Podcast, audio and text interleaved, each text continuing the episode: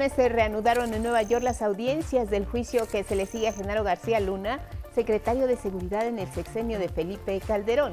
Esta vez atestiguó el narcotraficante Oscar Nava El Lobo, quien declaró que pagó 10 millones de dólares a García Luna a cambio de protección. Mientras tanto, en México, la Fiscalía General de la República obtuvo una tercera orden de aprehensión en contra de Genaro García por presunto enriquecimiento ilícito de 27 millones de pesos por la compra de inmuebles. El presidente López Obrador dijo que el consejero presidente del INE, Lorenzo Córdoba, es un servidor público sin principios, sin ideales, pero aseguró que no se convertirá en un perseguido político. La Secretaría de Hacienda calcula que el país cerró el año 2022 con un crecimiento de entre 2.9 y 3% impulsado por un sólido desempeño del mercado laboral, el consumo y la inversión privada.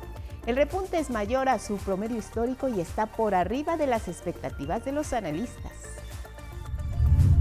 En el mundo, el gobernador de Texas, Greg Abbott, designa a un zar fronterizo para acelerar la construcción de un muro con México bajo el argumento de que el presidente Joe Biden no frena la migración. La valla se levantará en espacios que quedaron vacíos en la obra que comenzó Donald Trump. Iniciaron las grabaciones de la segunda temporada de la serie televisiva que tanto es, tantito producida por la SEP muestra cómo minimizamos las violencias y alerta a padres y jóvenes sobre lo que ocurre en las escuelas. También impulsa la cultura de la paz.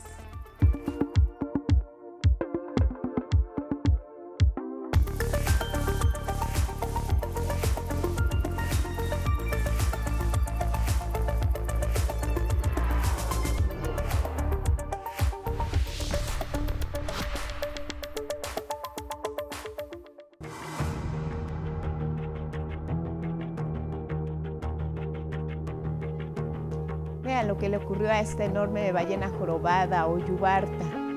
11 metros de largo, encontrada este lunes en la playa Lido, en el condado de Nassau, a las afueras de la zona metropolitana de Nueva York. Fue localizada con vida. Poco después, lamentablemente, falleció. No se conoce la causa de su deceso. Es un ejemplar de los más grandes que se ha hallado en esta situación en varias décadas. Y es que durante las últimas semanas, ballenas han encallado en la zona sin causa aparente. Estos cetáceos, que pueden alcanzar 16 metros de largo y pesar hasta 30 mil kilogramos, están enfrentando una situación difícil. ¿Qué le ocurrió realmente a esta ballena? ¿Por qué llegó a ese lugar? Ahí falleció.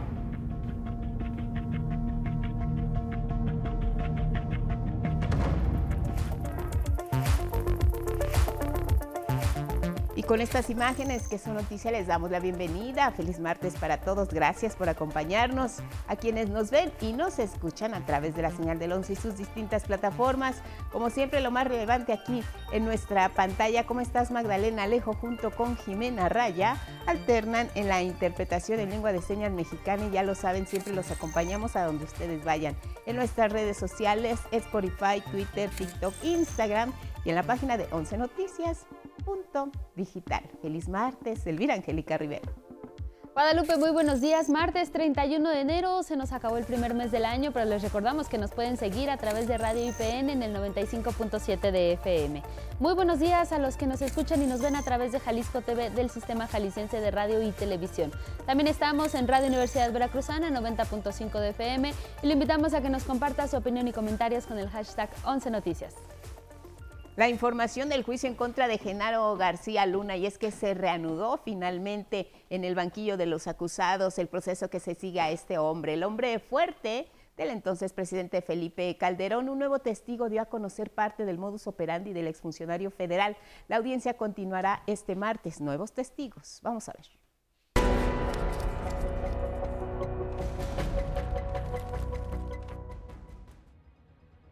Sobre este hombre pesa el asesinato de 100 personas, calculó. Es un narcotraficante que movió más de 100 mil kilos de cocaína, afirmó. Sus amigos y socios, criminales como Joaquín El Chapo Guzmán, declaró. Y con 10 millones de dólares a Genaro García Luna, sobornó. Es Oscar Nava Valencia, el Lobo Valencia, ex líder del cártel del milenio, que este lunes declaró ante la Corte de Nueva York. García Luna, el secretario de Seguridad Pública de Felipe Calderón, a quien las autoridades estadounidenses someten a juicio, lo escuchó y lo miró. El lobo aulló. ¿Reconoce a esta persona? le preguntó la fiscal estadounidense Maritu Diouf. Sí, nos reunimos dos veces. Le entregué más de 10 millones de dólares. Conseguimos ese dinero del tráfico de drogas, respondió. Sus declaraciones destacaron aún más que el traje que portaba el recluso, un verde fluorescente. Le dábamos dinero en efectivo, dólares, la primera vez en 2006. Hicimos una polla entre todos. Íbamos a tener un arreglo más grande para todos. Contribuí con dos millones y medio de dólares. En la cooperacha participaron líderes criminales como Arturo Beltrán Leiva, Juan José Esparragosa el Azul, Edgar Valdés Villarreal la Barbie y Gerardo Álvarez el Indio. Todos hicieron la vaquita. El lobo asegura que terminó en manos del hombre de todas las confianzas de Felipe Calderón. Posteriormente el criminal, hoy testigo, le entregó más dinero, en 2007 tuvo que dar 5 millones de dólares para obtener información sobre el decomiso de un cargamento de 20 toneladas de cocaína proveniente de criminales colombianos que incautó la Marina en el puerto de Manzanillo, Colima. La explicación del decomiso se las dio el propio García Luna en una reunión en Cuernavaca, Morelos, y hasta les entregó un documento para que los narcotraficantes mexicanos pudieran probar a los colombianos que la Administración de Control de Drogas de Estados Unidos, la DEA, había identificado el cargamento. Después vino una segunda reunión, el Aesthetic Car Wash, lugar de lavado de autos. Tuvieron que dar un adelanto para asegurar la reunión, medio millón de dólares que le entregaron a Luis Cárdenas Palomino, uno de los más cercanos colaboradores del exsecretario calderonista. Fue en 2008, en Guadalajara, cuando García Luna y Cárdenas Palomino llegaron hasta el autolavado y hablaron de la separación entre el Chapo Guzmán y los hermanos Beltrán Leiva. El exsecretario de Seguridad se decantó por el Chapo, aseguró el testigo. La reunión fue breve. Al concluir le entregaron a García Luna dos millones y medio más, que sumados al adelanto de los 500 mil dólares, sumaron 3 millones de dólares por una cita con el superpolicía.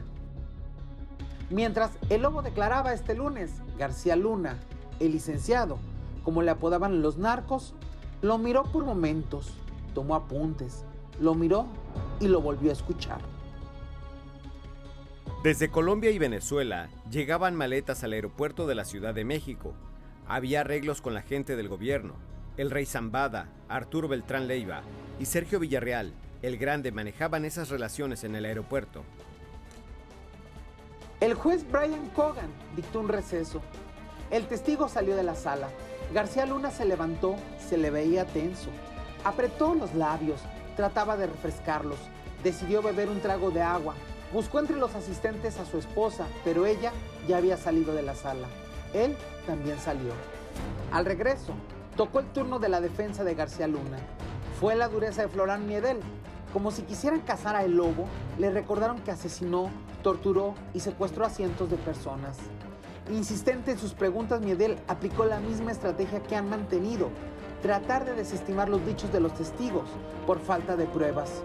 Una de ellas, el supuesto documento que García Luna les entregó, el cual dijo el lobo ya no tiene en su poder, pues de conservarlo se comprometía. Pero lo más duro vino después.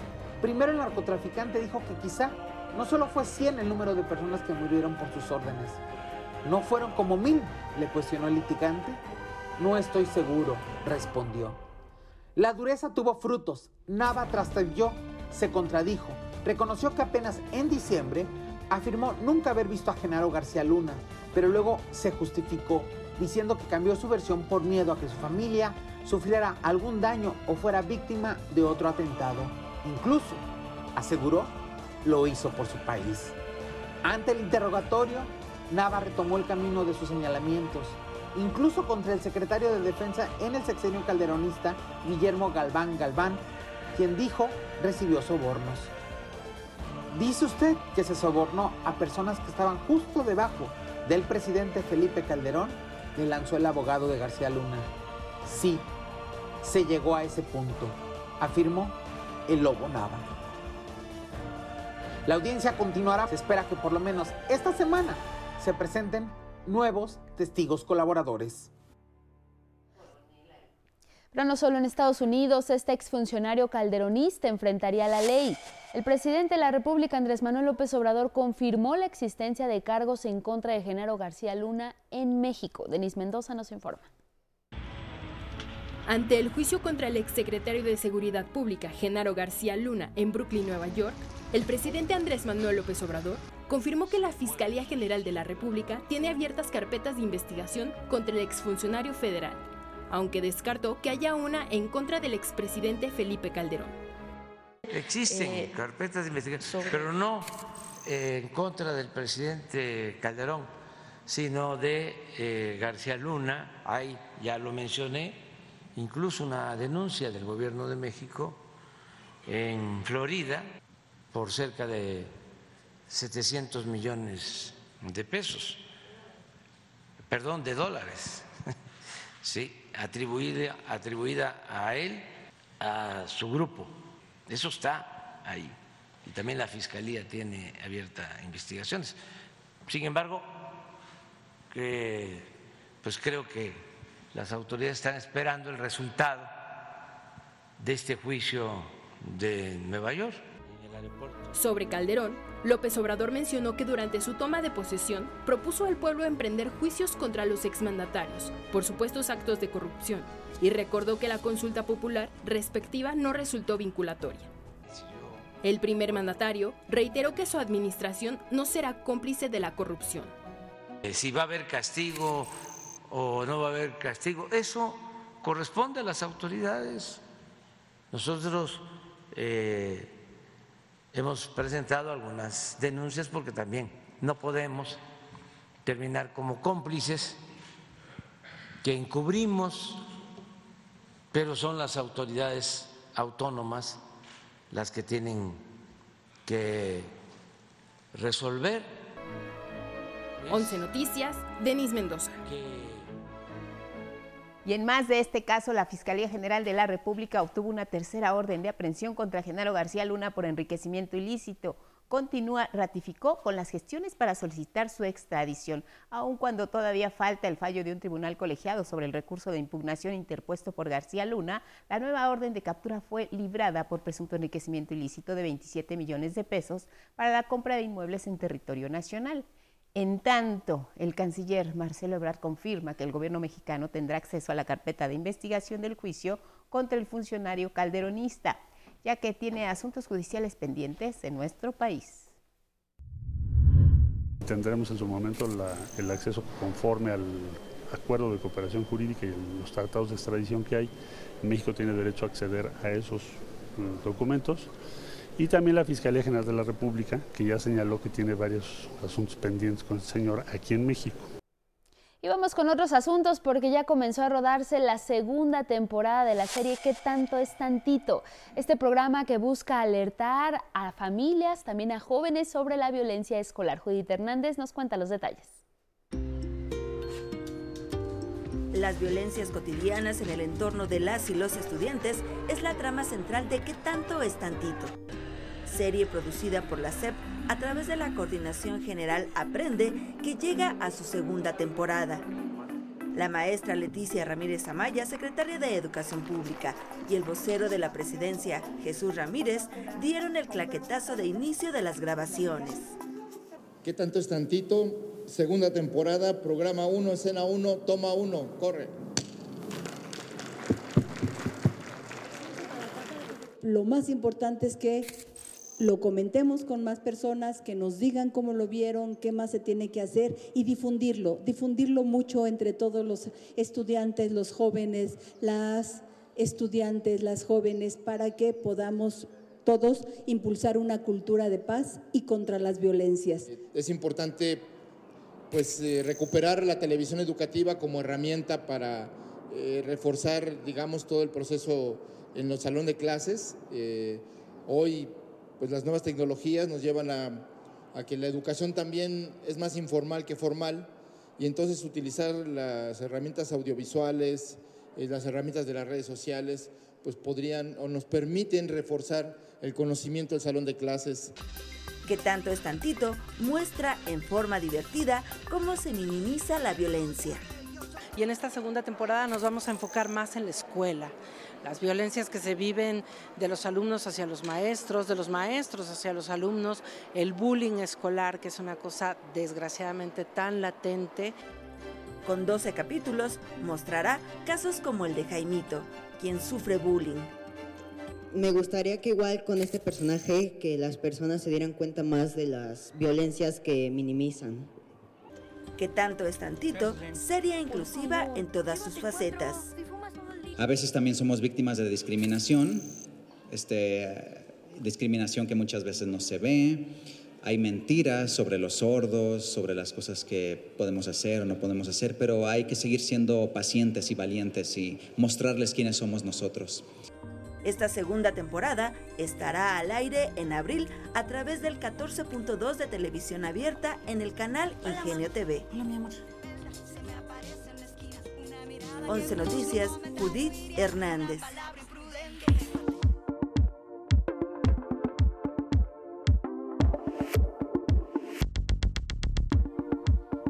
Muy buenos días, ahora vamos con la información deportiva. Iniciamos con el béisbol de nuestro país.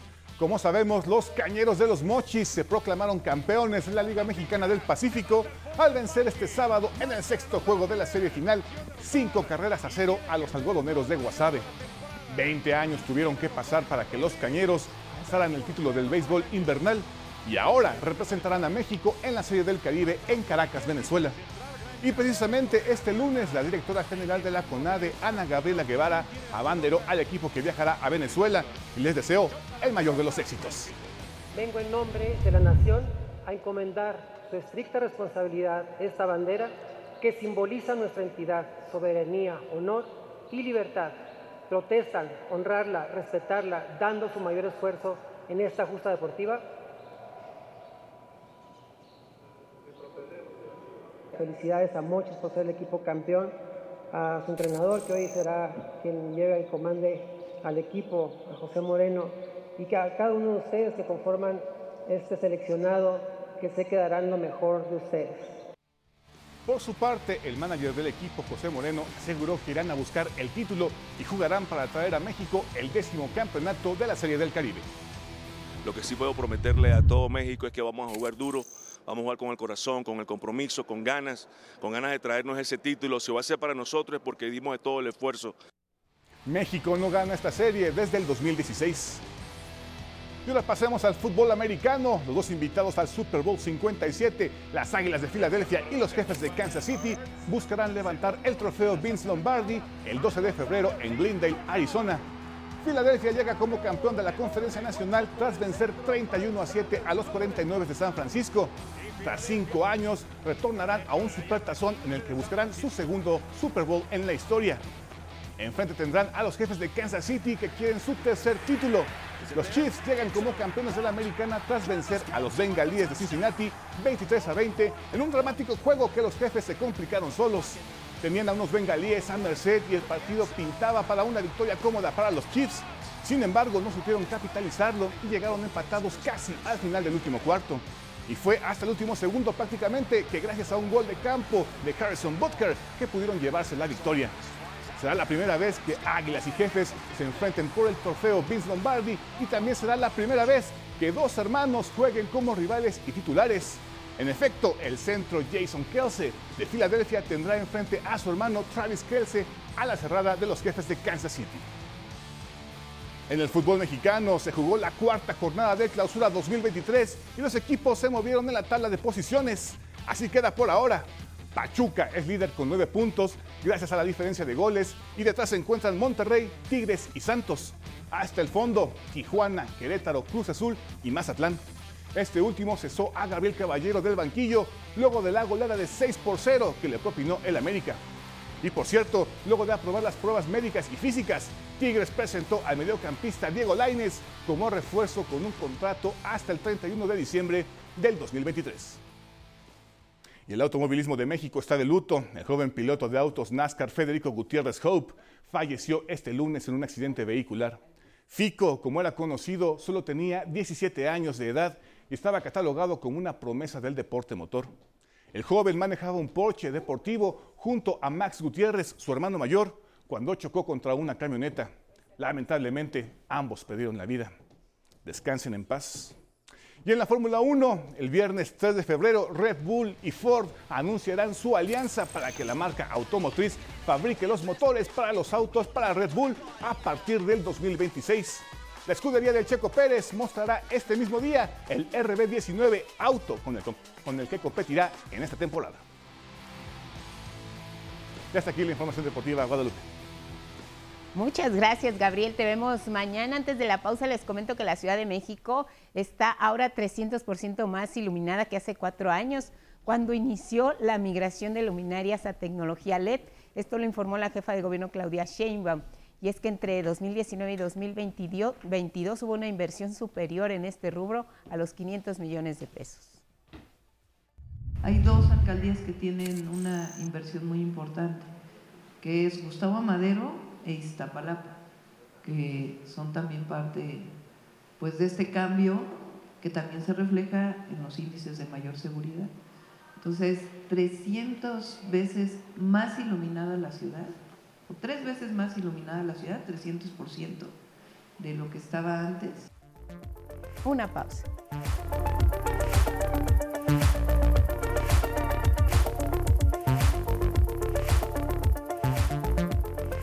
Gracias por continuar en la señal del 11. Los mantenemos informados a las 6.30 en la hora del centro. Una conversación interesante. Pongan atención. Norma Irene de la Cruz, consejera del INE, sostuvo con 11 Noticias varios argumentos de lo que verdaderamente significa la iniciativa para reformar las instituciones electorales. Vamos a verle y escucharla. La consejera del INE, Norma Irene de la Cruz, aseguró en entrevista con medios públicos que es una exageración decir que la propuesta del Plan B de la reforma electoral pone en peligro el avance democrático o las siguientes elecciones en el país. Y contrariamente a la campaña que se ha dedicado a decir que el INE no se toca, encabezada por Lorenzo Córdoba y Claudio X González, así como el PRI, PAN y PRD, la consejera rechazó esa posición y dijo que incluso se requiere una reforma constitucional para actualizar a este organismo.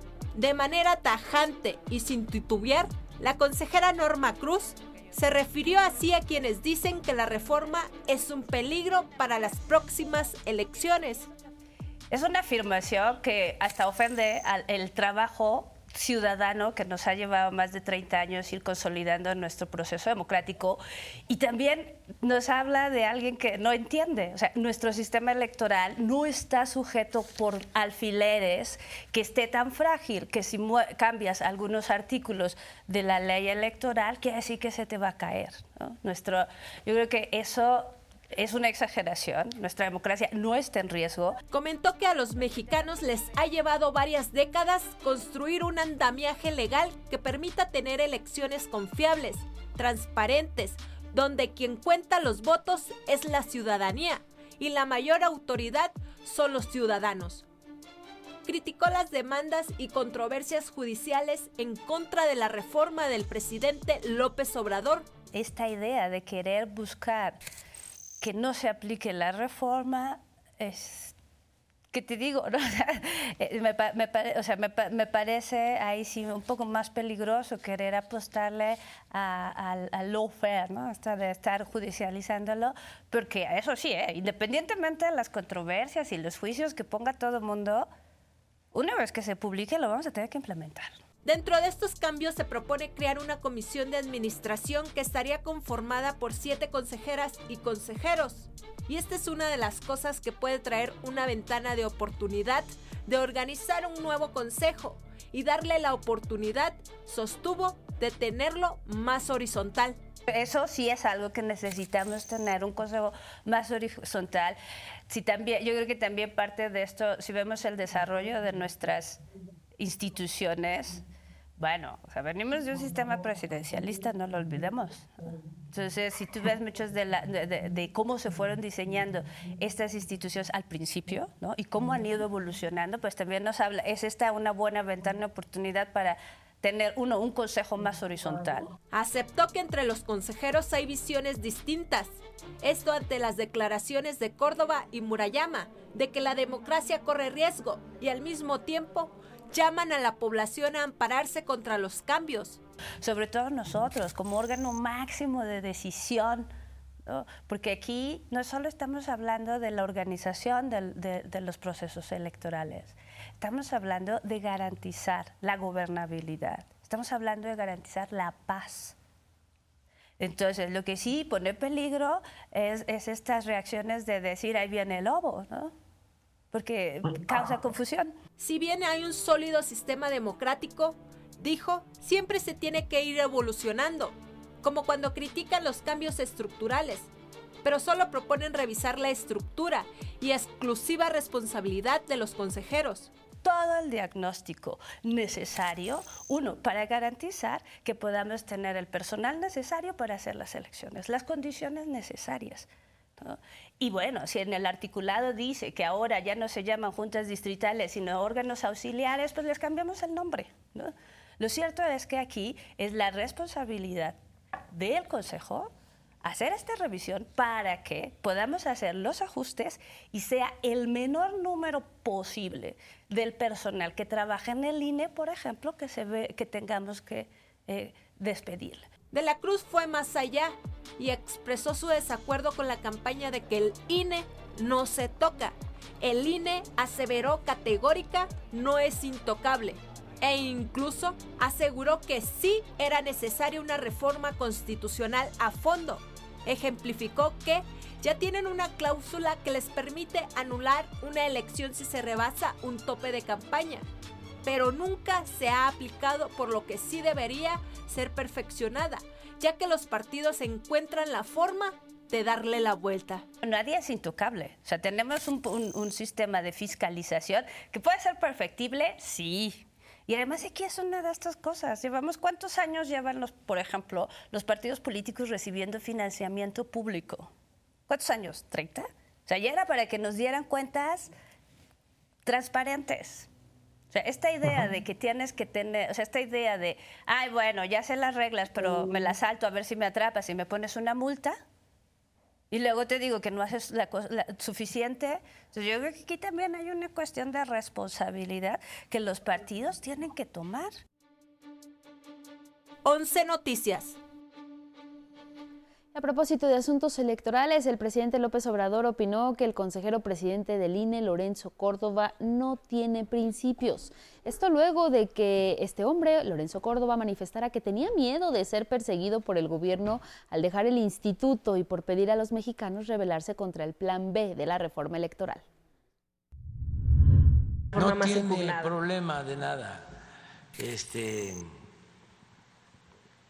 él es eh, un servidor público, eh, desde mi punto de vista, sin principios, sin ideales, un farsante. No es, por cierto, el más malo de todo ese grupo. Hay otros peores. Yo lo lamento mucho porque conocí a su papá, fuimos amigos, compañeros, un hombre excepcional, extraordinario. Pero, pues, eh, así suele pasar, ¿no? A veces, con los hijos, con los nietos. A las 6.38 en la hora del centro se hacen planes. Escuchen a Ismael Marcelo con el pronóstico del tiempo. Bienvenido, buenos días.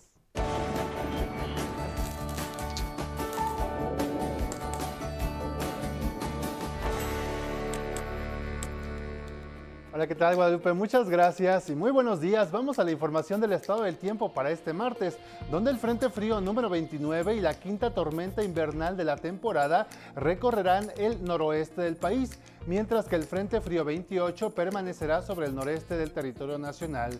Todos estos sistemas producirán lluvias y vientos fuertes en las regiones mencionadas, temperaturas muy frías, así como nevadas en Baja California, Sonora, Chihuahua, Coahuila, Durango y en el norte de Sinaloa. Vamos a los detalles en nuestro pronóstico regional. Como le anticipaba, tendrán un día lluvioso en la península de Baja California, en Sonora y en Sinaloa. Los vientos oscilarán entre los 40 y 60 kilómetros por hora, con ambiente frío y caída de nieve o agua-nieve en Baja California, Sonora y sierras del norte de Sinaloa. También será un día muy frío en el norte del territorio mexicano, con nieblas, ambiente muy frío y lluvias fuertes con nevadas en Chihuahua, Coahuila y Durango. Con todo, se recomienda manejar con mucha precaución. Nieblas y precipitaciones de menor intensidad esperan en Veracruz, Oaxaca, Tabasco, Chiapas y en la península de Yucatán. El ambiente será fresco esta mañana y cálido durante la tarde. En el centro del país amanecemos con ambiente fresco a frío en partes altas y heladas. Con los cielos despejados que se presentarán en este día, las temperaturas serán cálidas hacia la tarde y sin posibilidad de precipitaciones. En el occidente nuevamente experimentaremos un día soleado con temperaturas por arriba de los 30 grados Celsius, principalmente en partes de, costa de la región. La predicción del estado del tiempo es una de las actividades científicas más complejas debido a la gran cantidad de variables que se deben tomar en cuenta, como la temperatura, humedad, vientos, etc. De ahí la importancia de contar con modelos que nos permitan comprender y manipular las condiciones meteorológicas. Conozcamos un laboratorio que se dedica a esto. Este sitio nevado se encuentra a 10 grados bajo cero, pero la temperatura aquí puede modificarse a voluntad, desde los congelantes menos 20 hasta un calor de 40 grados. Es el laboratorio Energy House 2.0 de la Universidad de Salford, al norte de Inglaterra. Su objetivo es generar condiciones ambientales muy extremas para realizar experimentos de eficiencia energética en los hogares. Cuando tratas de entender la eficiencia energética en un hogar, normalmente tenemos que esperar a que cambie el clima. Sin embargo, aquí traemos las condiciones meteorológicas deseadas para nuestro problema de investigación. Podemos reducir dos años de experimentos a solo semanas. La recreación de ambientes extremos permite diseñar y probar nuevos materiales de construcción o tecnologías que en un futuro permitan hacer frente a escenarios climáticos más adversos. Aquí podemos experimentar con todo, puertas, ventanas, materiales de aislamiento, telas, las formas correctas de calefacción o los sistemas de aire acondicionado que se requieren en los hogares, sistemas de ventilación, controles de temperatura. Los experimentos que hacemos aquí con nuestros socios realmente nos ayudan a entender cómo podemos tener hogares con cero emisiones en el futuro. Para sus investigaciones construyeron dentro de su laboratorio un pequeño vecindario completamente habitable en el que cada rincón de las casas cuenta con tecnologías innovadoras, desde espejos con sensores infrarrojos para monitorear el calor en las habitaciones, hasta bombas de aire que se activan para extraer o inyectar aire fresco.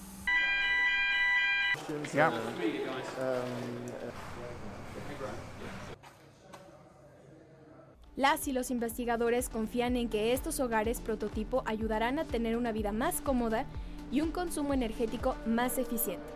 Con información de Alejandro García Moreno, 11 Noticias. Vamos al pronóstico para algunas ciudades de la República Mexicana. Amanece nevando en Huachochi, Chihuahua, con menos 3 grados de mínima y llegarán a los 5 de máxima. Lloverá durante todo el día y los vientos oscilarán entre los 50 y 60 kilómetros por hora. También lloverá todo el día en Piedras Negras, Coahuila, con densas nieblas y temperaturas que irán de los 8 a los 13 grados Celsius. Maneje con mucha precaución.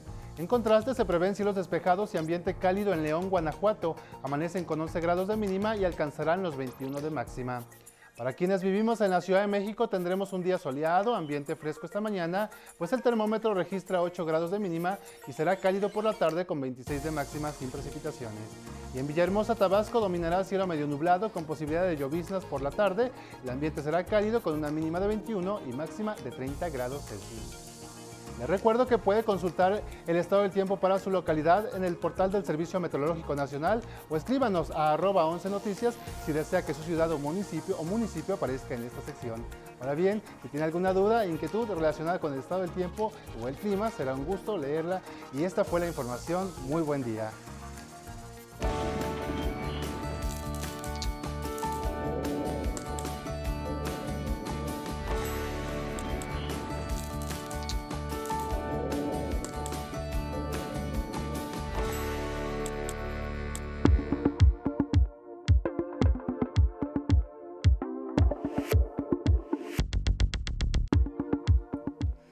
Muy buenos días, vamos a la información cultural. El artista visual Aka Okuda San Miguel presenta por primera vez en México Metamorfosis, propuesta inmersiva llena de color, luz y sonido que reúne esculturas, instalaciones, performance y videomapping.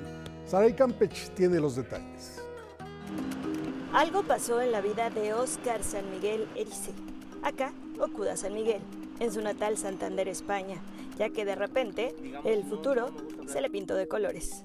Cuando era pequeño yo pensaba que iba a ser futbolista o a ser skater profesional, pero eh, digamos que empecé a conocer el graffiti y a, encerrarme en fábricas abandonadas con amigos y a dejar un poco más de lado eh, el fútbol y el skate para enfocarme de pleno, sin querer, en, pintar y en pintar, ¿no? Y eso ha hecho, pues al final que me dedica a esto, pero no lo hubiera pensado nunca, ni siquiera mis padres, ni Es como si, total, sí, sí, como si la sangre se hubiera cambiado a multicolor y no me hubiera dado cuenta, entonces de repente, uy, ya soy artista, pero ha sido 25 años de trabajo, obvio, pero ya te digo que no, no, ha sido nunca la meta, ¿no? El dedicarme a ser artista. Sí. Después de licenciarse en la Universidad Complutense, su espíritu inquieto lo llevó a producir obra urbana en 2009. En 2011 empezó a exponer por el mundo y a partir del 1 de febrero en nuestro país. Es la primera vez que hago o que se combina eh, un mural con una exposición y con un elemento arquitectónico dentro de la exposición. Eh, además, justo me encanta que sea en México. Con gran expectativa, Okuda San Miguel tomó el interior, fachada y techo del recinto Art Deco para transformarlo en un arco iris. O sea, lo que me gusta es meterme en, nuevos mundos y siempre lo he, lo he, mostrado y justo esta expo muestra eso, ¿no? Cómo un artista de repente se puede meter en muchos campos y, y llevar su lenguaje a distintas disciplinas y a distintos niveles. Video mapping, performance, instalaciones, esculturas, imágenes en movimiento, y la posibilidad de habitar la pieza monumental Skull House será parte de la experiencia de la nueva odisea del artista que vive en un sueño eterno. De miércoles a domingo, con entrada libre, para menores de 12 años y mayores de 65, La Metamorfosis de Okuda San Miguel en Plaza de la República 17, en La Tabacalera. Con imágenes de David Ramírez, 11 Noticias, Saray Campeche. Con motivo de la celebración del Año Nuevo Purépecha se inaugura hoy la exposición El Fuego Nuestro en el Centro Cultural Antiguo Colegio Jesuita Pátzcuaro. La cita es a las 12 horas. La noche de este martes se presenta el libro Exploraciones del Mundo Subterráneo, un acercamiento al gran acuífero Maya. Comentarán esta publicación Diego Prieto, director de Lina, Roberto Junco, Enrique Berruga y Guillermo de Anda. La cita es a las 19 horas en el Alcázar del Museo Nacional de Historia, Castillo de Chapultepec. Este 31 de enero en el Sotavento, Veracruz, comienzan las fiestas de la Candelaria, con actividades desde las 10 a las 20-30 horas, entre otras. Se presenta en el exterior de la Casa de la Cultura Agustín Lara, los arrolladores del son Colibrí SB y Tatsotzona. Vámonos al libro del día, es Las Crónicas de Chichico, historia creada por el canal de YouTube Enchufe TV, editado por Penguin Random House, y el libro en voz del personaje que da vida a Chichico, Raúl Santana. Chichico es el personaje que yo interpreto en Enchufe TV ya por casi más de 10 años. Este libro es una aventura de todo lo que él vive antes de llegar a los videos, es la precuela de su vida. Chichico empezó siendo un adolescente en Enchufe, ahora ya es un adulto, pero nunca supimos qué pasó antes de su vida. Entonces eh, a Enchufe se le ocurrió hacer este libro para contar justamente el previo de qué pasó y tiene semillitas sembradas de cada uno de los sketches que luego salieron en Enchufe a partir del año 2012 y, y que conectan un poco y vamos entendiendo por qué el personaje es como es. Y más que nada es una historia de aventura, es una historia de fantasía y hay un poquito ahí también de conspiración a la gente que les gustan las conspiraciones para que puedan ir divirtiéndose y también viendo cómo la vida del Chichico se, se va desarrollando antes de lo que ya lo conocíamos. Bueno, Leo, con el 11 sumamos 22 páginas leídas del libro de cuentos Del caos nacen las estrellas de César Saldívar editado por la Universidad Autónoma de Nuevo León. El tuit de hoy es de Sara Rosas y dice, percibió un ligero aroma de jazmines. No sabía si era producto de su imaginación o de la última exhalación de la mujer que le dio vida. Gracias por esta aportación. Seguimos leyendo. Hoy se cumple una década de la partida del poeta Rubén Bonifaz Nuño. En sonor el poema del día que en alguna parte dice, desde aquí, junto a la oreja sorda, amo en secreto y enmudezco. Quien lo solicite lo comparto completo por Twitter, arroba Miguel D, solo la de LA Hasta aquí Cultura. Buenos días.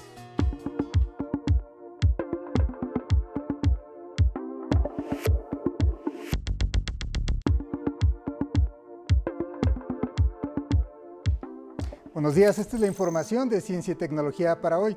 El pasado 18 de enero, los aficionados a los deportes de combate se sorprendieron hasta el estupor al ver el inicio de la más nueva ocurrencia de Dana White, el creador de la exitosa UFC. Se trata de un torneo de bofetadas, pero que no, no nos ganen la risa porque estas cachetadas son tal vez el torneo más brutal en Occidente desde los gladiadores romanos y el juego de pelota azteca.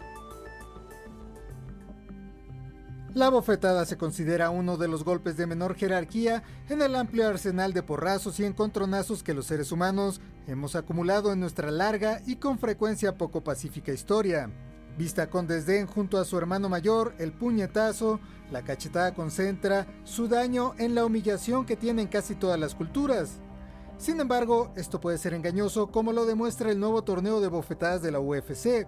Una bofetada dada con gran intensidad puede sacudir la cabeza con tal fuerza que el cráneo se desplaza antes que el cerebro, al que comprime y sacude como un badajo de una campana. El cerebro humano se encuentra inmerso en un líquido llamado cefalorraquídeo y envuelto entre membranas conocidas como meninges que lo protegen. Sin embargo, un golpe fuerte, sacudido a colisión, el cerebro se mueve rápidamente hacia adelante y hacia atrás dentro del cráneo, causando daño al tejido. Además, cuando una parte del cerebro se mueve más rápido o más lento que otra durante el impacto, se produce un estiramiento o esfuerzo entre las regiones del cerebro debido a las diferentes densidades entre la materia gris y la materia blanca. Estas sacudidas pueden separarlas, resultando en una ruptura de los axones que pasan de una a otra. Los axones son prolongaciones a manera de cables mediante los cuales las neuronas establecen contacto entre ellas. Y todo esto lo puede causar una simple bofetada. Como lo sabemos, varios de los participantes en el nuevo torneo de bofetadas de la UFC han sido noqueados asumiendo la postura de esgrimista, llamada así por el parecido que lucen los brazos con quien empuñan florete. Se trata de una reacción automática que indica un trauma en el cerebro. Una reciente revisión internacional publicada en Frontiers of Neurology confirma el daño neurológico de los atletas que reciben golpes en la cabeza de manera constante, aún con protección. Lo que muchas ligas han intentado callar, como puede verse en la película Contusión o La Verdad Oculta, que narra el caso de la NFL y la degeneración cerebral que padecen sus jugadores. 11 Noticias, Carlos Guevara Casas. Y la enfermedad del Alzheimer es una degeneración del tejido nervioso por la acumulación de proteínas que se conocen como betamiloide y tau y que es responsable de hasta el 70% de todos los casos de demencia. Estas proteínas son indetectables durante años antes de que se dé la pérdida de memoria y problemas con el habla. Ahora, un equipo de investigadores del Instituto Karolinska de Suecia analizó muestras de sangre de 75 pacientes, 33 de ellos portadores de una mutación genética que los predispone a desarrollar esta enfermedad, hallando la presencia de una proteína conocida como GFAP, que está vinculada con una reacción inmune en contra de la proteína tau que aparece en el Alzheimer. Se espera que esta prueba ayude a diagnosticar y disminuir las consecuencias de esta enfermedad hasta 10 años antes de que aparezcan los primeros síntomas. Y hay 300.000 personas con esta enfermedad en nuestro país. Y esto fue toda la información de ciencia y tecnología para hoy. Que pase usted un buen día.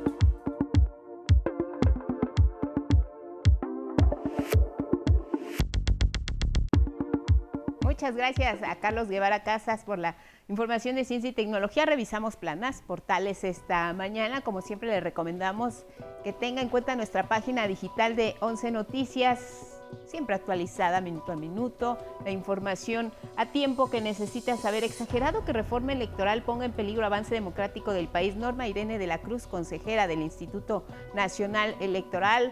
Hoy, como nuestra nota principal en Once Noticias, ¿qué es lo que declara ella? Ya la escuchábamos hace unos momentos, afirma, es exagerado decir que la reforma electoral pone en peligro el avance democrático del país y contrariamente a la campaña que se ha dedicado a decir que el INE no se toca, encabezada por Lorenzo Córdoba, consejero presidente del INE, y Claudio X González, de la Cruz dijo que incluso se requiere una reforma constitucional para actualizar a esta institución directamente refiriéndose al INE. Así que si lo puede leer, échele un ojo, ahí estará en nuestro portal. Ahora nos vamos con Sin embargo, que asegura que el dinero que reciben los partidos para talleres de género se reparte, asegura, entre amigos. Señala que han pagado cursos, propaganda, estudios de los que no se puede conocer el efecto que han tenido, incluso a empresas castigadas por el delito de lavado de dinero.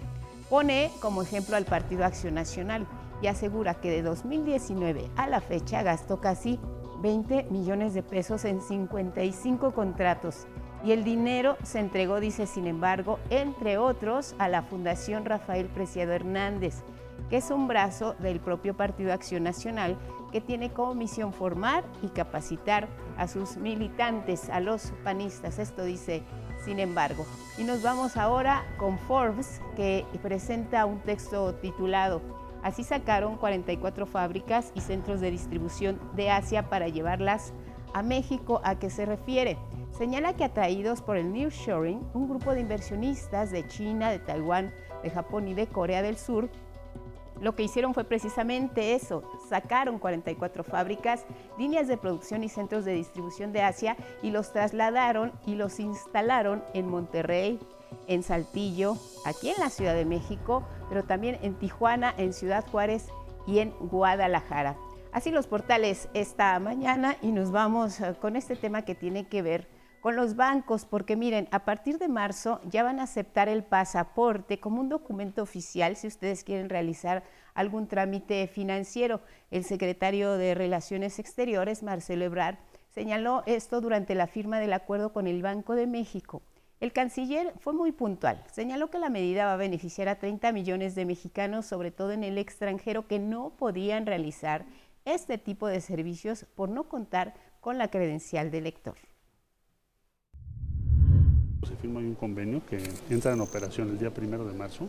Tenemos un mes de pruebas, que es el mes de febrero, para que todo el sistema financiero, todos los bancos, eh, puedan probar esta base de datos que ya se explicó que es binaria, es decir, no comparte toda la información de las personas, solamente verifica que los datos que estén en tu matrícula, tu nombre, tu apellido, tu edad, eh, sean correctos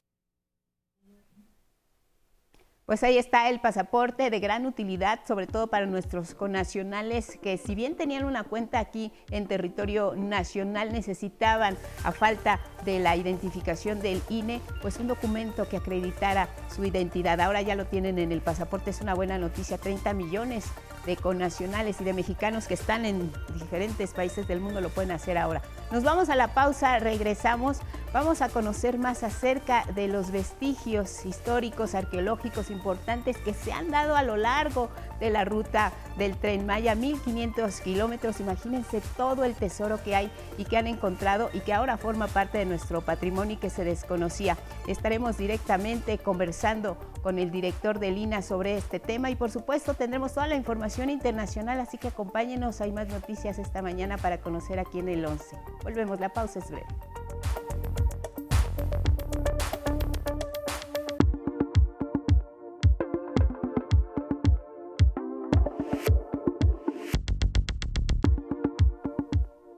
Agradecemos mucho la comunicación esta mañana para conversar sobre los hallazgos, vestigios arqueológicos del tramo del Tren Maya con Diego Prieto, director general del Instituto Nacional de Antropología e Historia, profesor, investigador, antropólogo. ¿Qué tal? Buenos días.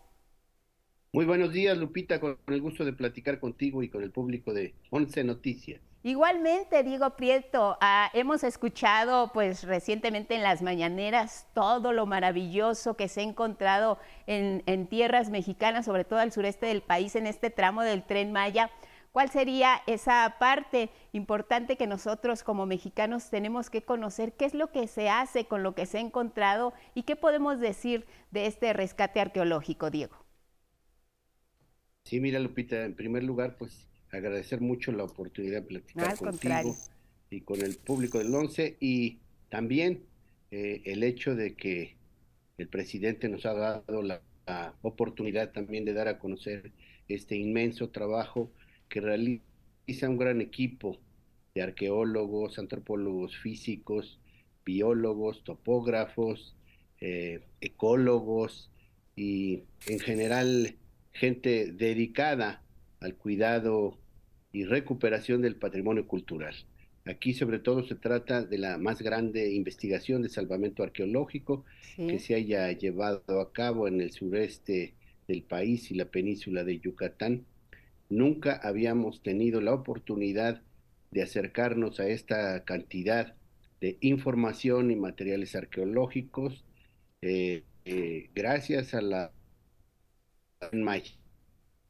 otro lado, este proyecto prioritario del gobierno también se ha acompañado de una área eh, relacionada con el mejoramiento de nuestras zonas arqueológicas en el área el Promesa, Programa de Mejoramiento de Zonas Arqueológicas, que habrá de beneficiar a 26 sitios, 24 eh, de los cuales están ya abiertos al público, dos que se van a abrir en el curso de estos trabajos.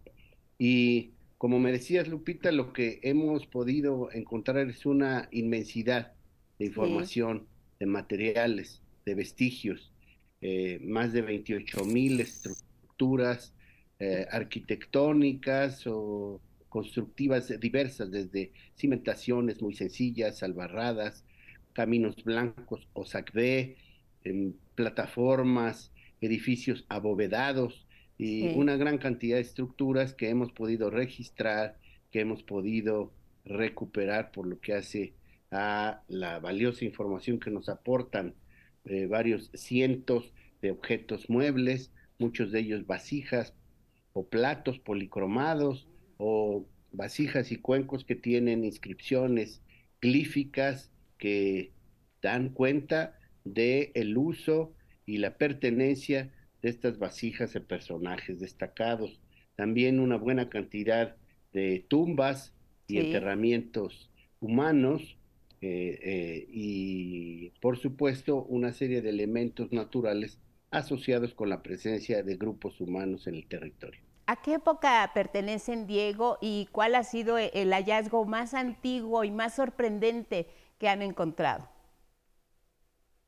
Bueno, pertenecen a muy distintas épocas. Tenemos vestigios de los grupos precerámicos o recolectores cazadores, por ejemplo, en la cueva de las manitas.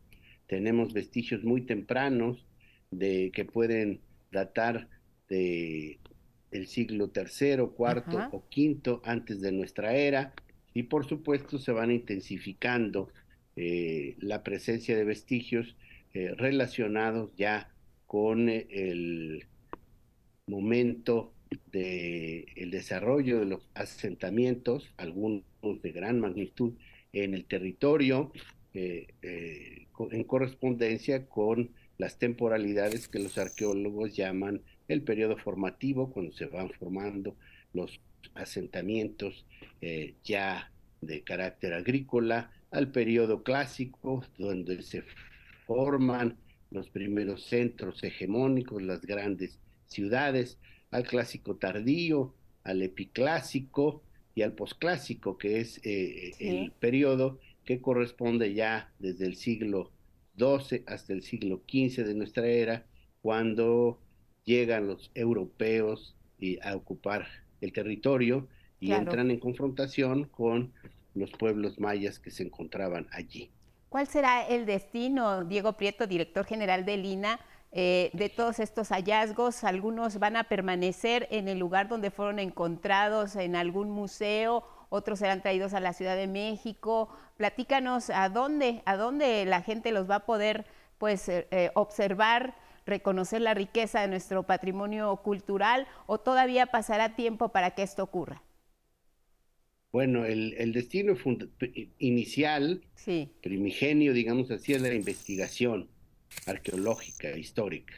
Eh, estos materiales no simplemente son objetos curiosos, estos materiales nos hablan de formas de asentamiento, nos hablan de patrones urbanos, nos hablan de rutas y, relaciones comerciales, nos hablan de las características, eh, eh, digamos, de la estratificación social que prevalecía eh, en estos pueblos, nos hablan entonces de una gran cantidad de información que incluye, por supuesto, la presencia de intercambios culturales y comerciales de muy diferente índole. Por otro lado, también los elementos muebles fundamentalmente, fundamentalmente se recuperan, se clasifican, se analizan, se registran y aquellos que tienen un destino museográfico se restauran para poder incorporarse en museos, en museos comunitarios, en salas de exposición que estamos habilitando dentro del programa de mejoramiento de zonas arqueológicas. Las estructuras inmuebles, pues fundamentalmente, como su nombre lo indica, permanecen en su lugar, algunas restauradas, otras quedan en el subsuelo de la eh, ruta, en el subsuelo de los derechos de vía, o algunas se recuperan y permanecen en el entorno. Igual eh, ocurre con los elementos naturales asociados a las presencias humanas, grutas, cavernas, grutas semi inundadas o cenotes. Recuperamos el material, recuperamos la información y tomamos medida para que se protejan estos paisajes naturales. También eh, es de observarse, Lupita, que hacemos un trabajo muy de la mano con las instituciones ambientales. Claro. Eh, el patrimonio cultural y natural siempre van estrechamente vinculados, al grado de que muchos de nuestros investigadores hablan del patrimonio biocultural, porque efectivamente el ser humano tiene esta doble característica, somos seres animales, somos parte de la biodiversidad, pero también hacemos cultura. Cultura que esperamos sea como sucedía con los pueblos originarios, amigable y respetuosa del entorno natural. Pues eh, queremos agradecerte mucho, Diego Prieto, director general del Instituto Nacional de Antropología e Historia, la información tan valiosa que has compartido con el auditorio del 11 el día de hoy y a lo largo de las últimas semanas también en la conferencia matutina. Es una gran riqueza cultural de la que debemos sentirnos muy orgullosos y seguramente pues no será lo único que haya que descubrir, de lo que haya que sorprendernos y lo que haya que agradecer a nuestros ancestros. Muchas gracias, Diego. Muchas gracias, Lupita. Por supuesto que todavía tenemos mucho trabajo por delante. Quiero felicitar al gran equipo que se ocupa de estas investigaciones y estas tareas de mejoramiento de zonas arqueológicas. Son excelentes colegas de esta gran institución que el viernes, el día 3 de febrero, estará cumpliendo 84 años de servir a la nación. Pues un abrazo por anticipado, muchas felicidades a todos los que integran este gran equipo de trabajo, como tú dices, que están pues ahí por amor a México y que han sido parte de todos estos logros y de todas estas muestras de lo que hay en, la riqueza de nuestro territorio. Gracias, Diego. Un abrazo a todo el personal de Lina y a sus colaboradores. Gracias y un abrazo a todo el público de Canal 11. Estén muy bien. Igualmente, hasta pronto, muchas gracias. Y seguimos ahora con temas relacionados con la actividad electoral. Tenemos comicios, elecciones este año, 4 de junio, Estado de México y Coahuila. Vamos a ver más detalles acerca de cómo están realizando su campaña los aspirantes a estas candidaturas.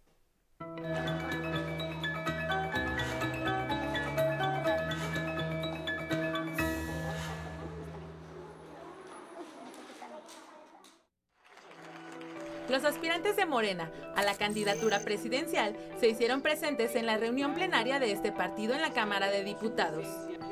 El secretario de Gobernación, Adán Augusto López, llamó a los legisladores a hacer política en sus estados a fin de ratificar el respaldo popular en las urnas de 2024. Claudia Sheinbaum, jefa de gobierno de la Ciudad de México, reiteró que previo al proceso de elección de precandidatos no se han violado las leyes electorales y llamó a todos los integrantes del partido a mantener la unidad y evitar conflictos internos. Ricardo Monreal, coordinador de la bancada morenista en el Senado, dijo que será necesario que haya voluntad política para emparejar el piso y fijar reglas equitativas, y así evitar el uso de recursos públicos o privados de manera ilegal. Tras ser recibido con mariachi, el canciller Marcelo Ebrard expresó su confianza en la encuesta por la cual el partido designará a su candidato presidencial. Dijo que su experiencia lo posiciona favorablemente. En tanto a la reunión plenaria de diputados priistas acudió el presidente nacional, Alejandro Moreno. De cara al 2024, confió en que sus precandidatos, Alejandra del Moral para el Estado de México y Manolo Jiménez en Coahuila, ganarán las gubernaturas. Del Moral asistió a la reunión que tuvo como sede el Estado de México y al tomar la palabra aseguró que dará una buena batalla a su principal opositora, Delfina Gómez de Morena, quien por cierto no tuvo actividades. La Suprema Corte de Justicia de la Nación validó la reforma electoral que modifica la estructura organizativa y operativa del Instituto Electoral de la Ciudad de México. El ministro Jorge Mario Pardo Rebolledo detalló que los cambios solo reasignan facultades a diversas áreas del propio instituto. Con información de Arnold Gutiérrez y Nicteja Germán, 11 Noticias.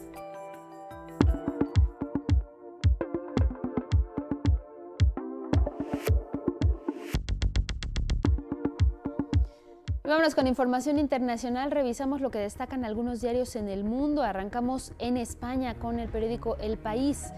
Informa la reforma del solo sí es sí abre una fisura en la coalición. La polémica reforma eliminaría la distinción entre abuso y agresión sexual. Y este periódico El País dice que el Partido Socialista Obrero Español está dispuesto a tramitar la iniciativa sin acuerdo con Unidas Podemos, esta otra organización política. En otra información de primera plana asevera que el Fondo Monetario Internacional ve un punto de inflexión en la economía mundial. El organismo mejoró sus perspectivas para el crecimiento y la inflación de la economía mundial. En la imagen de portada se observa un aspecto del desalojo masivo de chabolistas en Almería. Son personas provenientes principalmente de Senegal. Nos vamos a Estados Unidos con The Wall Street Journal. Destaca que el multimillonario indio Gautam Adani lucha para frenar la caída de los llamados vendedores en corto. Y es que las acciones de Adani van en picada debido a las críticas que expresaban preocupación por sus niveles de deuda y el uso de paraísos fiscales. En otra información, resalta que un tribunal rechazó el plan de Johnson Johnson para congelar demandas por sus talcos, entre ellos de bebé, que causarían cáncer. En la fotografía de primera plana se observa los estragos de un presunto ataque suicida que dejó al menos 59 personas fallecidas en Palestina. Nos vamos hasta Perú. El comercio indica que el Congreso sigue en debate de adelanto de elecciones y busca llegar a consenso. Informa que el Pleno aprobó reconsiderar la votación que desestimó la reforma para llevar a cabo los comicios de este mismo año. En otra de sus notas asevera que fiscales y jueces ven 546 casos de apología del terrorismo en las redes sociales. En la imagen principal de este diario muestra cómo militares liberan de manera pacífica la carretera panamericana del sur luego de 11 días de bloqueos. Una investigación del Departamento de Justicia de Estados Unidos reveló un nuevo caso de corrupción en la Agencia Antidrogas de Estados Unidos, la DEA. Esta vez está involucrado Nicolás Palmeri, director regional de la DEA en México, quien ya fue destituido del cargo. La historia la tiene Federico Campel Peña. El despido del director regional de la DEA en México, Nicolás Palmeri, es una muestra de corrupción en esa agencia estadounidense. Se suma a otros dos agentes de la DEA relacionados con el narcotráfico. Palmeri fue llamado a Washington a rendir cuentas en junio de 2021 y despedido en marzo pasado. Una investigación del Departamento de Justicia confirmó que desvió recursos públicos e incluso pidió el reembolso de su fiesta de cumpleaños. Aparte, la DEA investiga las relaciones de Palmeri con Rubén Oliva y David Macy, abogados de narcotraficantes en Miami, Florida. Al revisar documentos internos de la DEA, se confirmó una visita de dos días de Palmeri y su esposa a principios de 2021 a la casa de Macy en Los Cayos de Florida, reveló la agencia de noticias Associated Press. Nicolás Palmeri reconoció ante los investigadores de la DEA que se quedó en la casa de descanso de Macy y que su esposa trabajaba como traductora para Oliva. Palmeri es el tercer funcionario de la DEA en ser señalado. En 2022, otro agente fue acusado por fiscales federales de filtrar información confidencial de la policía al mismo abogado David Massey a cambio de 70 mil dólares en efectivo. Y el exagente de la DEA, José Irizarry, cumplió una sentencia de 12 años en una prisión de Estados Unidos después de confesar fraude bancario y lavado de dinero para cárteles colombianos. 11 Noticias, Federico Campbell Peña. Continuamos con más noticias esta mañana aquí en el 11 para hablar de la construcción del tren Maya, que miren, integra otros proyectos que van a permitir impulsar el crecimiento de la región y sobre todo recuperar los vestigios de las culturas que se asentaron en el área.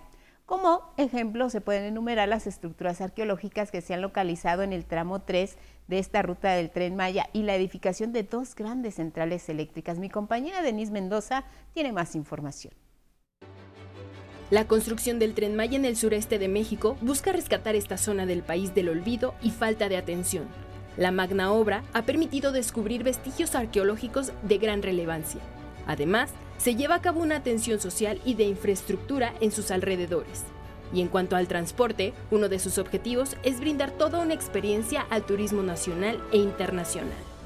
Por lo que hace al tramo 3, que corre de Calquiní hasta Izamal, Sabíamos desde un principio que iba a ser uno de los tramos con mayor cantidad de vestigios. Han podido recuperar información de 7.256 estructuras de carácter inmueble, desde cimentaciones, caminos antiguos, albarradas, pero también algunas estructuras de mayor dimensión que nos llevaron a proponer ajustes en la ingeniería de este tramo. Por su parte, la Comisión Federal de Electricidad trabaja en proyectos para impulsar la actividad económica del sureste del país, aunque se beneficiará principalmente a Yucatán. Se trata de construir todo un sistema eléctrico en la selva de la península.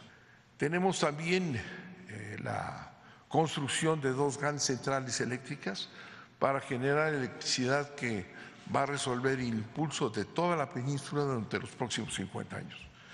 El gasoducto se amplía de Coatzacoalcos, Veracruz, hacia Yucatán, lo que permitirá llevar hasta 500 millones de pies cúbicos de gas natural a la población de esta entidad.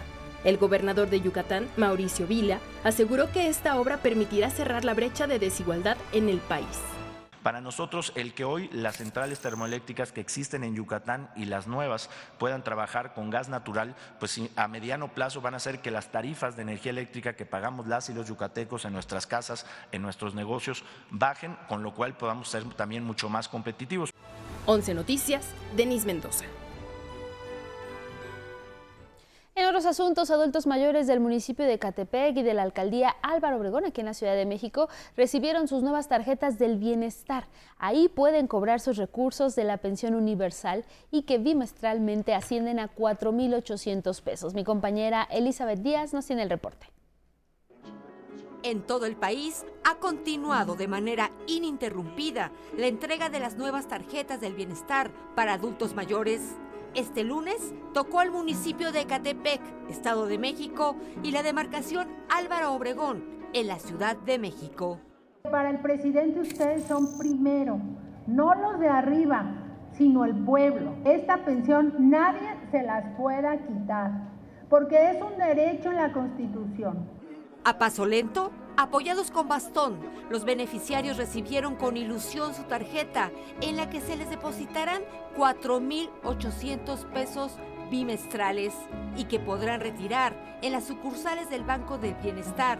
El monto este año es superior en 25% al de 2022, sin cobro de comisiones o recargos. A mí me dio mucho gusto porque nunca me habían dado nada. Es la primera vez que me dan algo. Es una política justa, sí.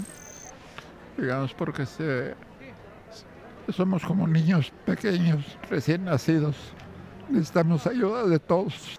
Si tiene alguna duda sobre lugares, fechas, requisitos para ejercer su derecho a esta pensión, puede consultar la página o línea telefónica de la Secretaría del Bienestar. Somos un equipo con la doctora Claudia Sheinbaum, con el presidente de la República y queremos seguir trabajando para ustedes porque el ideal de todos nosotros es que siempre los más pobres y los más vulnerables, por condición o por edad, sean los primeros en ser atendidos. Durante el primer bimestre de este año se han entregado 52.589 millones de pesos a cerca de 11 millones de adultos mayores en todo el país. Es una satisfacción para mí recibirla. De no tener nada, recibir algo es una bendición. Se siente uno a gusto, feliz. Es la primera pensión que voy a recibir yo. Entonces, imagina, me va a ayudar muchísimo para mis, para mis necesidades. Con imágenes de Raúl Mejía y Jair Maya, 11 Noticias, Elizabeth Díaz. La Secretaría de Hacienda estimó que la economía mexicana creció entre 2.9 y 3% en 2022. Es el mayor crecimiento registrado, es un promedio histórico y por arriba de las expectativas de analistas. Gabriel Llorio, quien es subsecretario de Hacienda, destacó que el crecimiento del PIB, el Producto Interno Bruto de México, ha sido impulsado por el avance en casi todos los sectores, así como por altos niveles de empleo y de crecimiento de consumo privado. Con respecto a la economía mexicana, a noviembre de 2022 la economía continuó creciendo por arriba del promedio histórico y de las expectativas del consenso de los analistas. Eh, a noviembre de 2022, con la información publicada con INEGI, el PIB tuvo un crecimiento de 2.9 anual, mientras que el consenso de los analistas divergió constantemente de la expectativa que tienen los tomadores de decisiones. Destacó que este crecimiento ha sido apoyado por el buen desempeño del mercado laboral, el consumo y la inversión privada, entre otros. En 2022 se crearon 2.4 millones de empleos, siendo 57% formales, el equivalente eh, a 4.4 millones desde que inició la administración. El empleo del IMSS en puestos permanentes ha crecido durante cinco meses consecutivos, 31 meses en, manufactura, en los sectores de manufactura y construcción. La tasa de desempleo eh, actualmente en 3% eh, es uno de los niveles más bajos desde que se tiene registro. Y esta madrugada el volcán Popocatépetl registró una nueva explosión con material incandescente. Ante el aumento de actividad de este volcán en las últimas horas, el Centro Nacional de Prevención de Desastres, científicos de la UNAM y la Guardia Nacional realizaron un sobrevuelo sobre el cráter del volcán para analizar sus condiciones. Localizaron un pequeño domo de 40 metros de diámetro y entre 5 y 10 metros de altura. Sin más cambios significativos por esto, se espera que continúe la emisión de ceniza y las explosiones. Las autoridades piden a la población respetar el radio de restricción de 12 kilómetros y no acercarse. El semáforo volcánico se mantiene en amarillo fase 2. En Guanajuato y Morelos, 18 niños resultaron intoxicados por ingerir el peligroso fármaco clonazepam al realizar el reto viral de TikTok. 15 de ellos son de la Escuela Primaria María de Jesús López en Guanajuato, la capital. Los menores presentaban los siguientes síntomas: mareos, vómito, incluso desmayos tras consumir este fármaco en gotas. Lo hicieron en Cuautla, Morelos. Tres adolescentes de la secundaria Antonio Caso también resultaron afectadas por el consumo de este medicamento clonazepam. Los retos de TikTok hay que estar muy atentos a la conducta, al comportamiento de los niños, tanto en la escuela como en el hogar. Sobre este mismo asunto, la Secretaría de Seguridad Ciudadana de la Ciudad de México dio de baja el 96% de los videos de TikTok en los que se promueve el reto El que se duerme al último gana, que consiste en consumir el fármaco clonazepam y aguantar el mayor tiempo posible sin dormir hasta perder el conocimiento. En las redes sociales, la unidad de policía cibernética también detectó perfiles de personas que vendían ilegalmente estos medicamentos a los menores de edad. Se realizaron las detenciones de los responsables y continúan las investigaciones para localizar a más involucrados. Las Fuerzas Armadas en nuestro país cuentan con un área de justicia militar que garantiza disciplina y apego al derecho para quienes forman parte de esta institución. Mi compañero Salvador Martínez tiene más información. El ejército y la Fuerza Aérea mexicanos están capacitados y preparados para responder a los retos y desafíos de su permanencia en tareas de seguridad pública y las nuevas responsabilidades que les ha asignado el presidente Andrés Manuel López Obrador. Así lo afirmó a 11 Noticias el teniente coronel Salvador Aguilar, jefe de la sección técnica de la Dirección General de Justicia Militar en la Secretaría de la Defensa Nacional. La Secretaría de la Defensa Nacional, el Ejército Mexicano y la Fuerza Aérea estamos listos para los nuevos desafíos que se vengan en el futuro para esta Secretaría, porque estaremos en la mejor disposición para enfrentarlos y para dar unos resultados eficientes conforme a lo que espera realmente la sociedad de nosotros. A través de la Dirección General de Justicia Militar, la Sedena organiza, dirige y supervisa a los diferentes organismos de justicia militar, entre los que se encuentran las prisiones militares, la coordinación de servicios periciales y los órganos del fuero de guerra en la Secretaría. Conforme al artículo 28 de la Ley Orgánica del Ejército y Fuerza Aérea Mexicanos, en términos generales, el Servicio de Justicia Militar y los órganos divide en materia penal a los órganos de fuero de guerra en tres organismos, que son el Tribunal Superior de Justicia Militar, la Defensoría de Oficio Militar y la Fiscalía General de Justicia Militar. Su forma de operar se encuentra establecida principalmente en el Código de Justicia Militar y en el Código Militar de Procedimientos Penales. Es decir, a nivel nacional, contamos con tres juzgados militares de juicio oral, contamos con nueve juzgados de control y con tres juzgados militares de ejecución penal.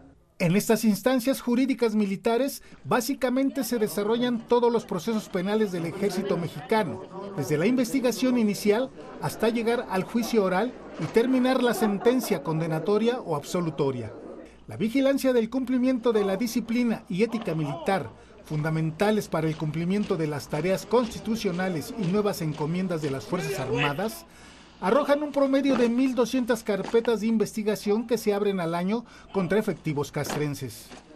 Es decir, estas carpetas de investigación pasan a ser judicializadas ante los juzgados de control.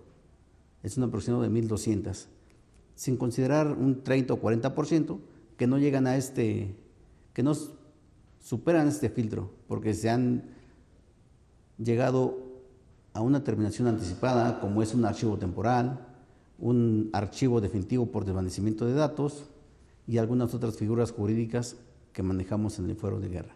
¿Cuáles son los tipos de delitos o de, o de sanciones penales que más se llegan a abrir en sus carpetas de investigación? El fuero militar no es un fuero de privilegio, es un fuero de excepción porque de conformidad con lo establecido en el artículo 13 constitucional, subsisten estos órganos del foro de guerra para sancionar las faltas y delitos contra la disciplina militar. De acuerdo con el jefe de la Dirección General de Justicia Militar de Sedena, la capacitación e existencia de los tribunales militares garantiza también el respeto a los derechos humanos por parte de las Fuerzas Armadas en sus nuevas encomiendas para la preservación de la seguridad pública. Con las imágenes de Luis Virgilio, Salvador Martínez, 11 Noticias.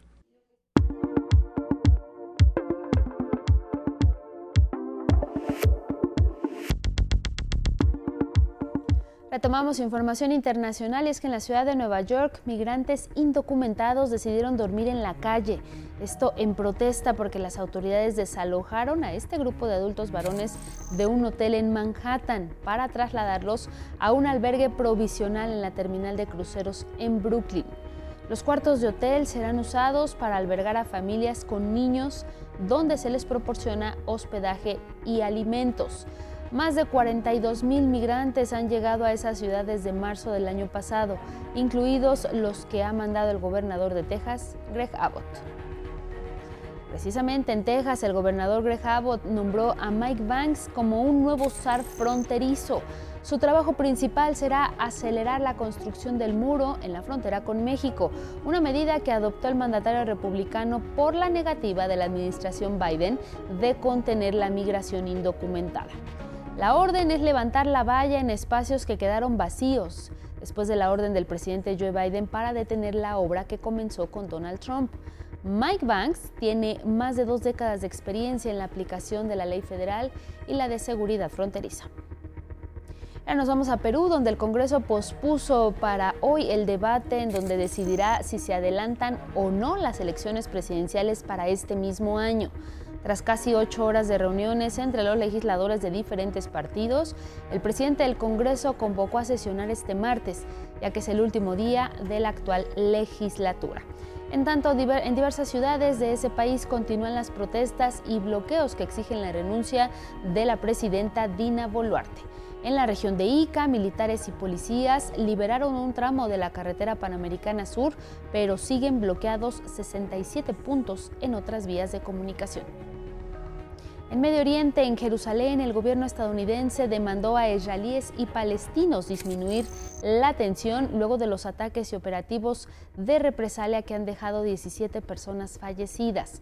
El secretario de Estado de la Unión Americana, Anthony Blinken, insistió en buscar una solución al conflicto para que Israel y Palestina cohabiten de forma pacífica. De visita en Israel, Blinken se reunió con el primer ministro Benjamín Netanyahu y hablará en Cisjordania con el presidente palestino Mahmoud Abbas. En Pakistán, al menos 61 personas fallecieron y 150 resultaron heridas en un ataque suicida en una mezquita dentro de un centro residencial y de entrenamiento para policías en Peshawar, en la frontera con Afganistán. Las autoridades policiales informaron que el atacante se hizo explotar en medio de los fieles, la mayoría agentes, cuando rezaban. Al momento ningún grupo se ha reivindicado el ataque. El gobierno decretó alerta máxima en el país. La Organización Mundial de la Salud decidió mantener el nivel máximo de alerta para la pandemia de COVID-19 cuando se cumplen tres años de que declaró la enfermedad como urgencia de salud pública internacional. Esto luego de que el Comité de Emergencia consideró que el coronavirus aún puede impactar de forma significativa en la salud pública. El organismo pidió a los estados mayor vacunación y vigilancia, así como reforzar los sistemas de salud.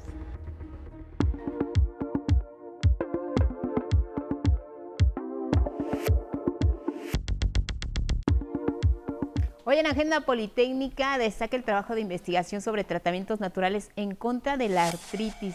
Es un mal que afecta a millones de personas en nuestro país, pero hay avances importantes. Vamos a conocerlos.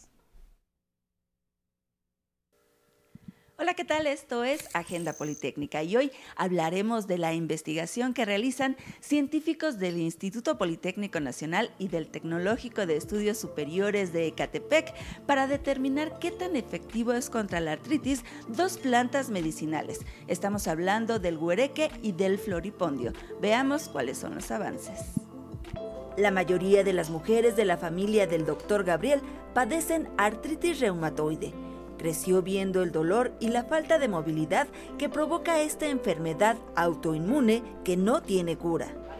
Hay fármacos que disminuyen el avance de la enfermedad, pero son tratamientos agresivos que debilitan el sistema inmune de los pacientes. El doctor Gabriel trabaja en un fármaco contra la artritis que no genere estos efectos secundarios, basándose en la sabiduría de los pueblos originarios que desde hace siglos utilizan la raíz de guareque para tratar los síntomas. Del guareque realmente lo ocupan estos grupos étnicos, estos pueblos originarios del norte de México, que se asientan en esta parte desértica de las costas del Pacífico, Sonora, Sinaloa, Chihuahua, Baja California Norte y Sur. Su investigación se encuentra en etapa preclínica, es decir, en pruebas con animales. Lo que hacemos en los animalitos es inducir la artritis, se les hinchan sus patitas y en un lapso de 28 días que estemos administrando el remedio herbolario restituido en agua, ver qué tanto disminuye esa inflamación. Los resultados han sido muy alentadores.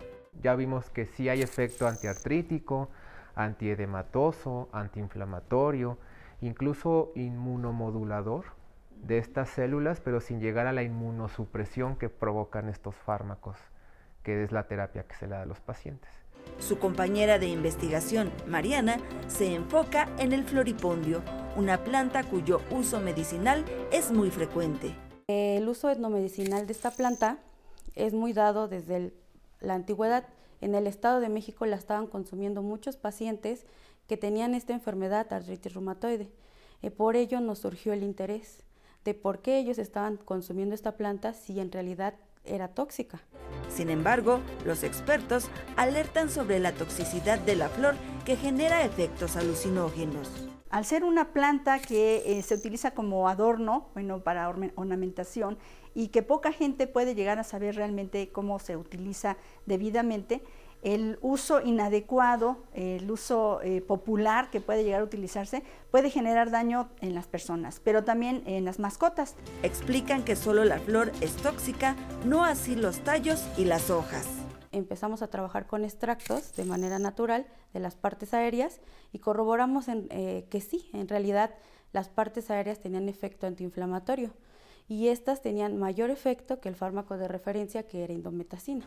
El siguiente paso, dicen, es probar la efectividad de los fármacos en conejos para después pasar a la fase clínica, es decir, las pruebas con humanos, lo que podría tomar al menos seis años. Y ya después de que se corroboren el efecto de esas, ya poder decirle a COFEPRIS, tengo aquí toda mi evidencia en fase en animales de laboratorio, quisiera ver la posibilidad de empezar un estudio en seres humanos. Entonces estamos hablando de hacía marchas forzadas, cuatro a cinco años para llegar con Cofepris. Los investigadores reiteran que se debe tener mucho cuidado con la flor de floripondio debido a su alto grado de toxicidad. Es todo en Agenda Politécnica con imágenes de Eduardo Casanova y Andrés Reyes. Hasta la próxima.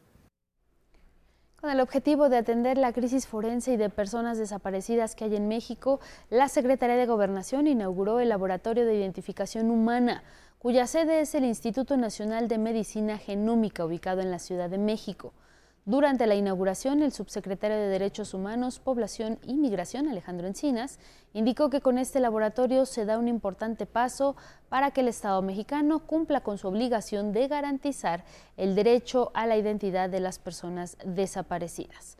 La comisionada nacional de búsqueda, Carla Quintana, resaltó que con este laboratorio se pone la ciencia y tecnología al servicio de las mejores causas, como lo es encontrar a todas las personas desaparecidas. Destacó que México es el primer país que asume la identificación humana como un asunto de Estado y como ejemplo la comisionada señaló las jornadas de toma de muestras a familiares de personas desaparecidas. Este laboratorio de identificación humana está conformada por dos áreas principales. Una es la de muestras complejas o forenses, en la que se analizarán piezas óseas que hayan pasado por algún tratamiento complejo. Y la segunda es el área de ácidos nucleicos, que permitirá analizar cualquier tipo de muestra, ya sea del instituto o de otras dependencias. En Chihuahua fue puesto en libertad el agresor de Mia Naomi, la joven que sobrevivió al ataque de 47 puñaladas por parte de su novio, Eric N., quien la dio por muerta y la arrojó en un lote baldío. Un juez decidió liberarlo porque es menor de edad y además solo enfrentaría cargos por lesiones graves y violencia intrafamiliar. Bueno, vamos a cambiar eh, de tema. En la Galería de la Juventud Heroica de Chapultepec hay una exposición donde el jaguar es el principal protagonista. Les contamos más detalles. Aquí, los visitantes de Chapultepec pueden cruzar la mirada con el tercer felino más grande del mundo, símbolo de valentía y raíces profundas en nuestra cultura. El jaguar es una especie que lucha para subsistir no está ganada la batalla, falta mucho, mucho por hacer, pero en esas líneas, es decir, además de estudiarlo y, cuidarlo en ciertos sitios, hay que trabajar con un modelo de desarrollo que conecte, que, eh, eh, disminuya los conflictos y promueva una coexistencia sustentable. Este imponente animal enfrenta un drama por el llamado conflicto humano, es parte de lo que reflejan estas 58 fotografías que tomó Santiago Gibert durante dos años. El avance de poblaciones humanas que ha destruido y fragmentado sistemáticamente su hábitat histórico en toda América. Hoy mantiene al jaguar en diversos sitios con poca comida y en riesgo de ser cazado por ganaderos. Que a veces, debido por ejemplo a la cacería, a la tal ilegal, eh, disminuye las poblaciones eh, de las presas potenciales del jaguar y entonces eh, los jaguares se ven obligados pues, a atacar al ganado doméstico, ¿no? ya sean becerros, ya sean chivos, borregos. O sea, ese conflicto no lo disfrutan, o sea, ellos lo sufren. La Expo también resalta los esfuerzos de organizaciones como WWF México para integrar a comunidades rurales a restaurar el entorno del felino y mejorar la coexistencia. Gracias a quienes nos acompañaron a través de Radio IPN Guadalupe. Muy buen día. Gracias, sigan en el 11. Viene Diálogos en Confianza.